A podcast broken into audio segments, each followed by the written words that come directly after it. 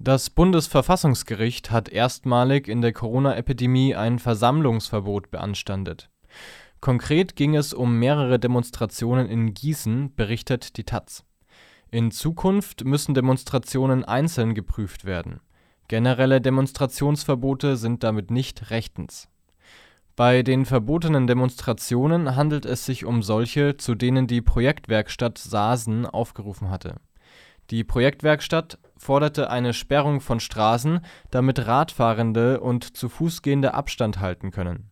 Dabei wollten die Demonstrierenden einen Abstand von sechs Metern nebeneinander und zehn Meter vor und hintereinander halten.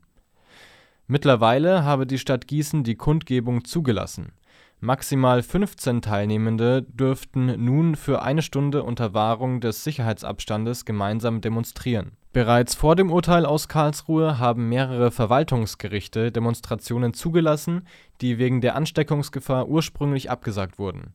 Mit der Begründung gegen Corona-Maßnahmen kann man nur jetzt demonstrieren